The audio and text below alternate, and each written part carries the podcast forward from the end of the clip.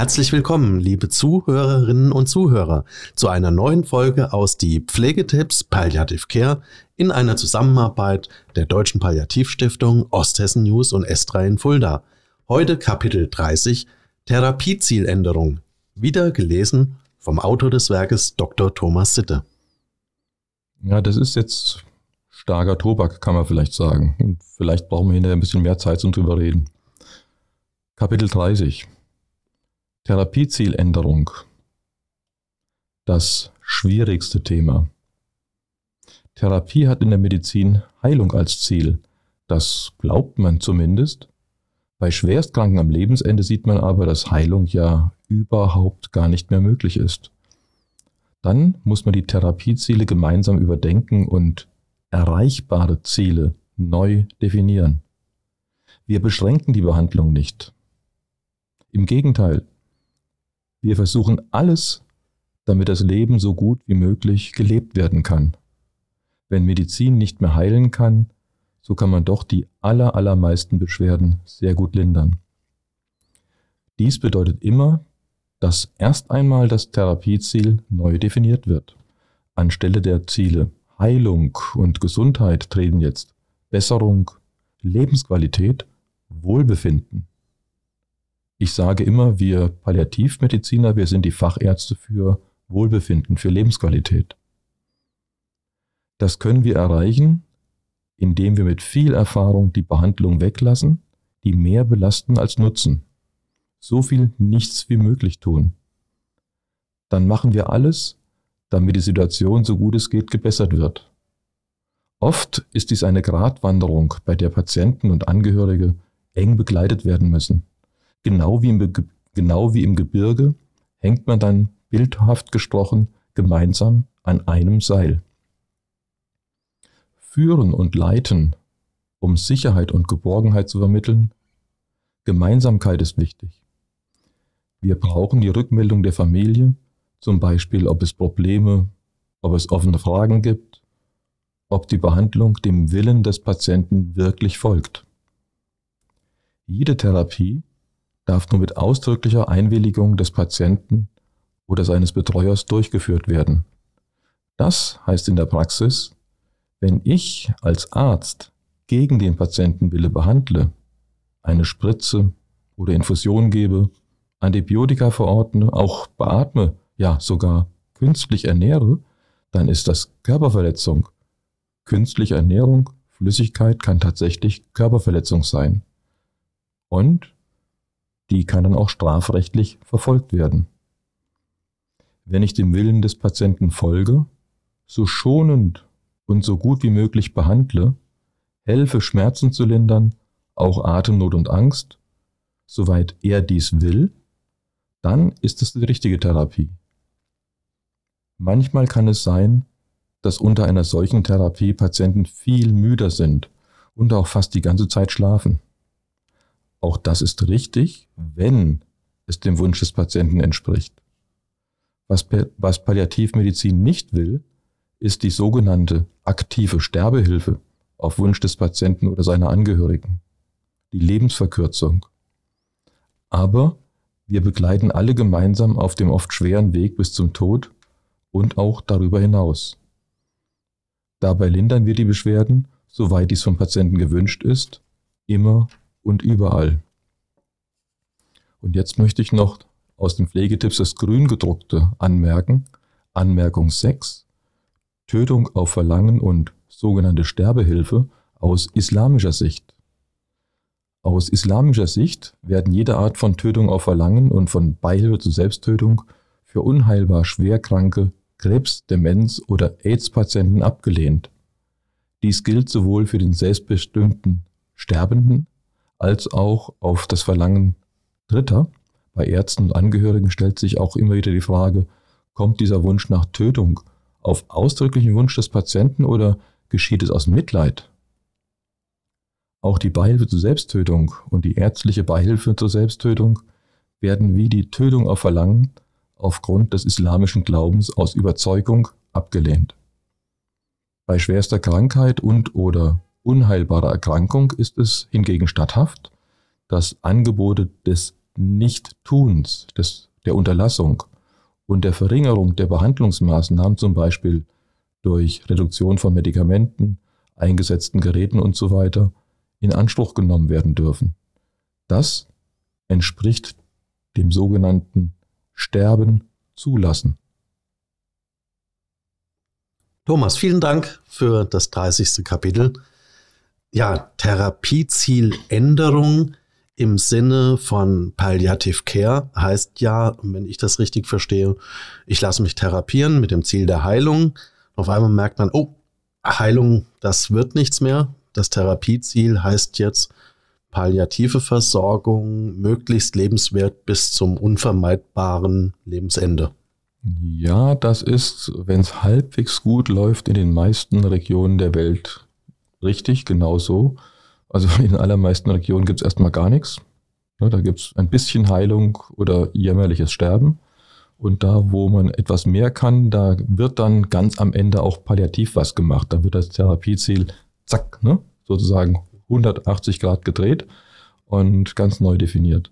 Idealerweise wäre es eigentlich so, dass man ja von Beginn an miteinander redet, was will ich eigentlich, wo will ich hin? Und bei allen neuen Schritten, bei allen Belastungen, bei allen Verbesserungen auch der Lebenssituation, der Aussichten neu überlegt, ist das, was ich überlegt habe, was ich beschlossen habe, noch das Richtige. Also nicht entweder oder, sondern ein unbedingtes sowohl als auch zwischen dem kurativen Ansatz und dem palliativen Ansatz. Das wäre ideal. Gut, das bedingt aber auch, dass im, ich sage nur mal ein, eine Form der, äh, des Arztes, der Allgemeinarzt, dann auch auf jeden Fall eine palliative Ausbildung benötigt um diese ja. Entscheidung, diese Abwägung für sich selbst oh, treffen ja. zu können. Ja, also nicht nur der Arzt, also eigentlich das, das, gesamte Umfeld muss etwas wissen. Deswegen machen wir ja diese kleinen Podcasts und YouTube-Videos und so. Also jeder muss Bescheid wissen. Und Allgemeinmediziner müssen natürlich ziemlich viel gut Bescheid wissen über Palliativversorgung, weil die Allgemeinmediziner als die Hausärzte, als die Lotsen des Patienten, die doch den Patienten, seine Familie über Jahre, Jahrzehnte kennen, die sollten, die wollen ja auch meistens auch den Patient bis zum Ende begleiten. Ein gutes, wirklich, möchte ich meine Frau mal loben, meine Ehefrau, die ist jetzt in wenigen Wochen, hat sie ihr 30-jähriges Praxisjubiläum, was sie feiert mit ihrem Dream Team. Also eine Mannschaft seit 30 Jahren in der Praxis, die, die wissen ja mehr über die Patienten als deren Ehepartner. Einerseits. Und natürlich wollen die auch alle zusammen dann sehr gern den Patienten eben umfassend versorgen. Ein großes Problem ist, die kriegen gar nicht mehr alles mit.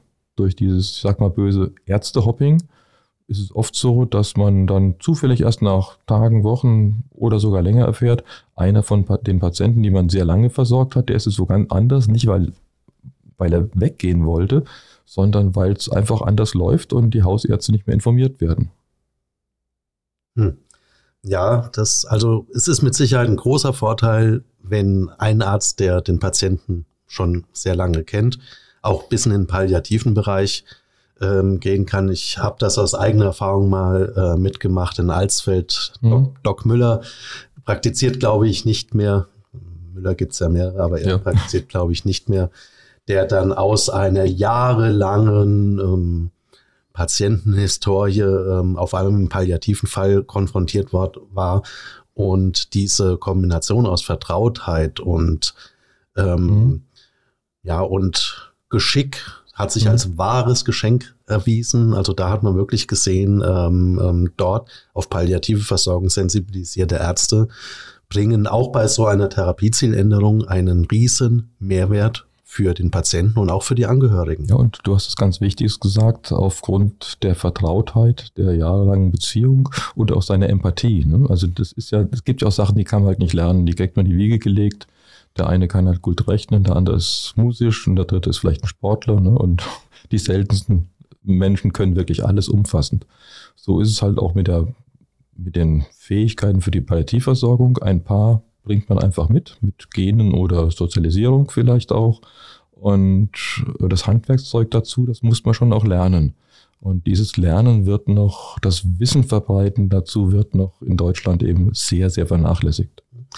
Jetzt will ich das Thema kurz wechseln, auch wenn es für mich nachher wahrscheinlich eine große Herausforderung bedeutet, dich wieder einzufangen und die Zeit einzuhalten. Therapiezieländerung in Form von Sterbehilfe, was ja auch in dem Kapitel angeklungen ist. Mhm. Wir hatten kürzlich ähm, eine Sendung ähm, Stern TV, wo ähm, ähm, eine Therapiezieländerung sehr drastisch dargestellt wurde. Innerhalb von drei Wochen nach einer Diagnose, alles klar, ich fahre in die Schweiz und ähm, möchte das alles nicht mehr. Ähm, individuell mit Sicherheit zu vertreten. In, in dem Fall, ähm, die Dame hat sich ja schon vor Jahren damit aktiv auseinandergesetzt mhm. und wollte das auch. Unabhängig jetzt von, von der gesetzlichen ähm, oder von der Gesetzgebung.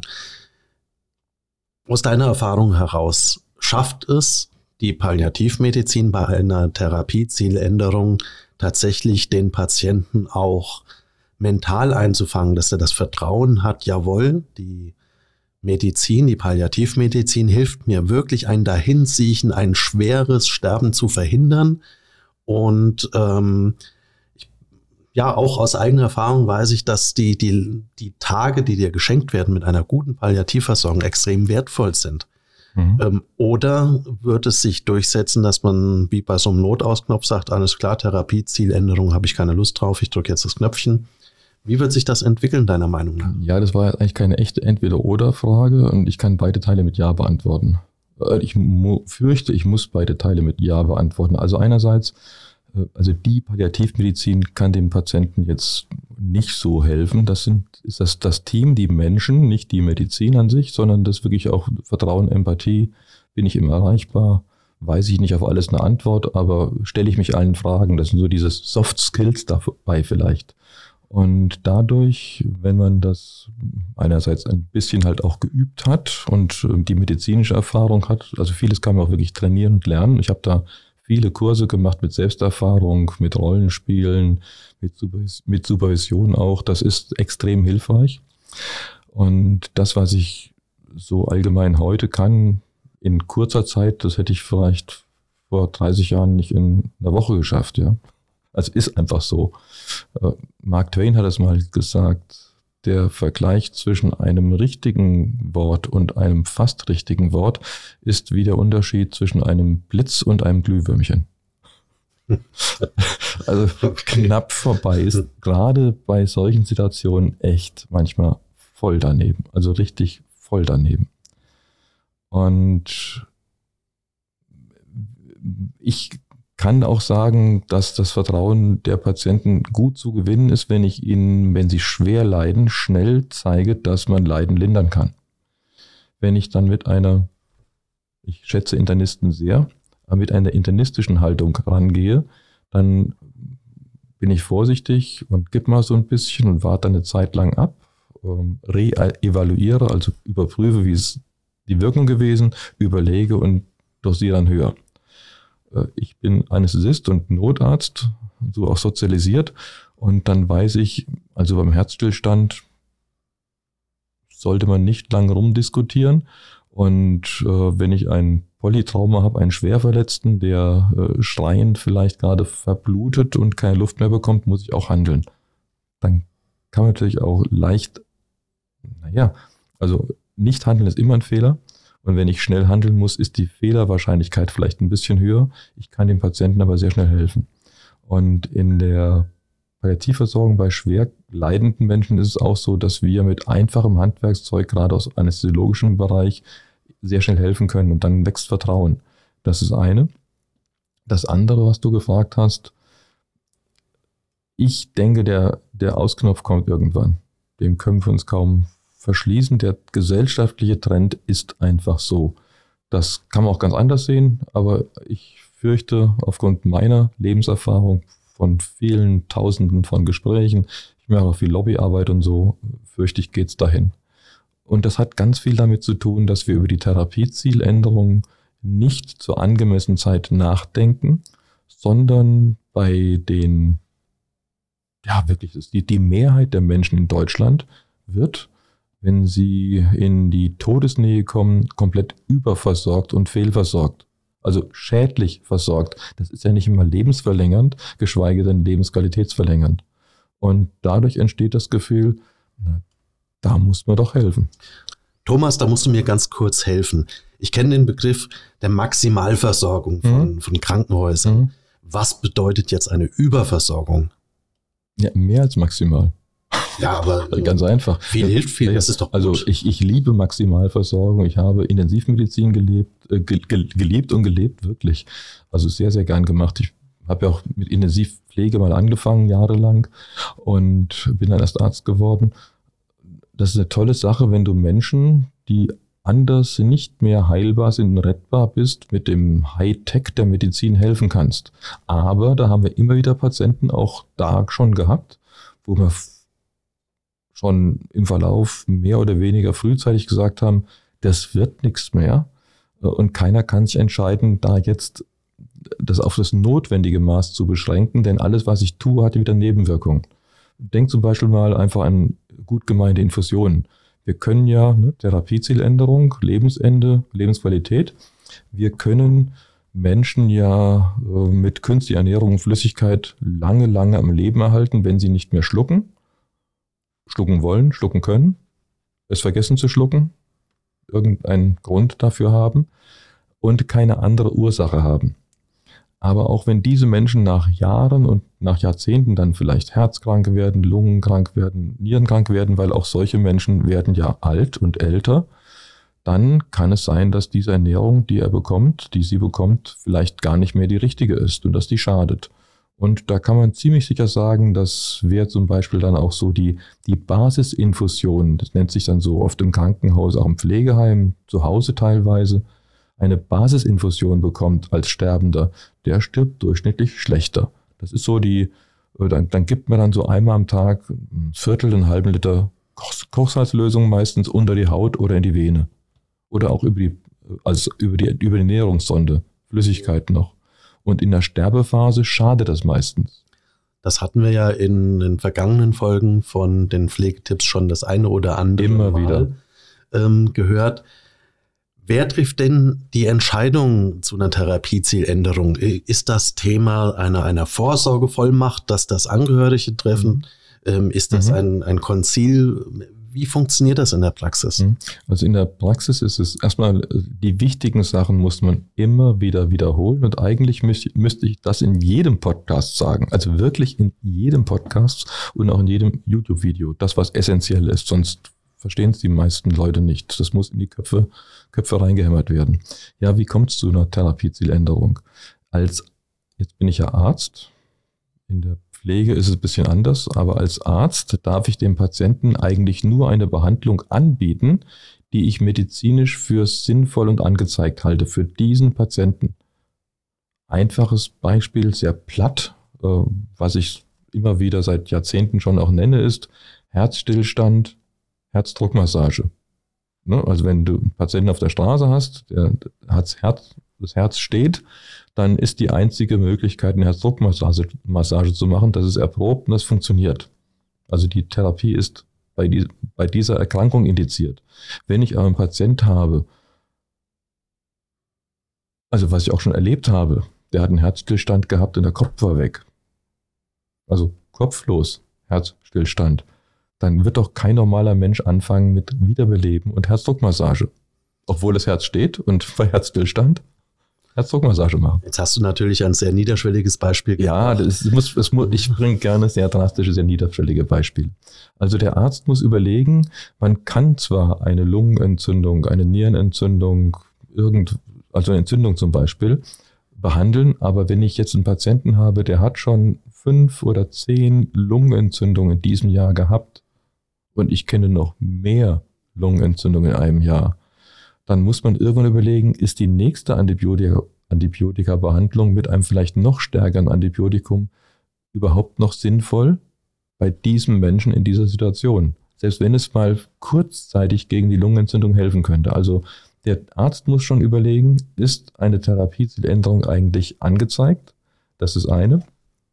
Das andere ist natürlich, dass der Patient es jederzeit entscheiden kann.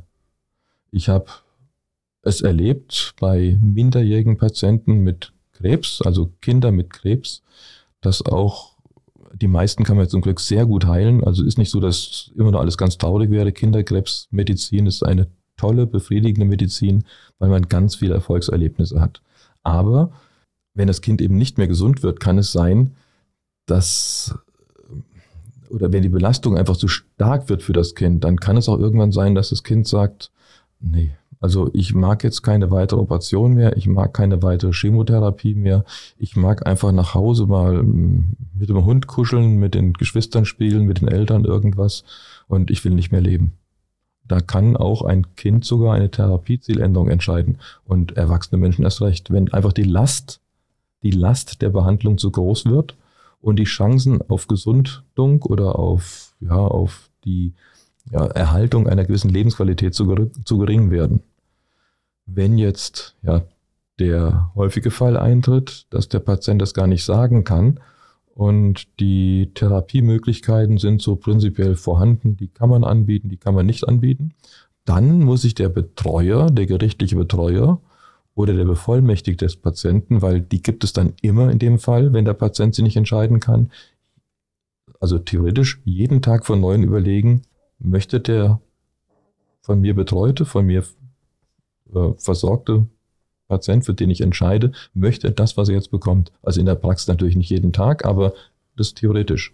Und man sollte schon dann, wenn so eine chronische Krankheit ist, in gewissen Abständen, ich sage also bei langen Verläufen, einmal im Monat oder einmal im Vierteljahr vielleicht über nachdenken, ist das, was wir jetzt tun, noch das, was wir eigentlich tun sollten?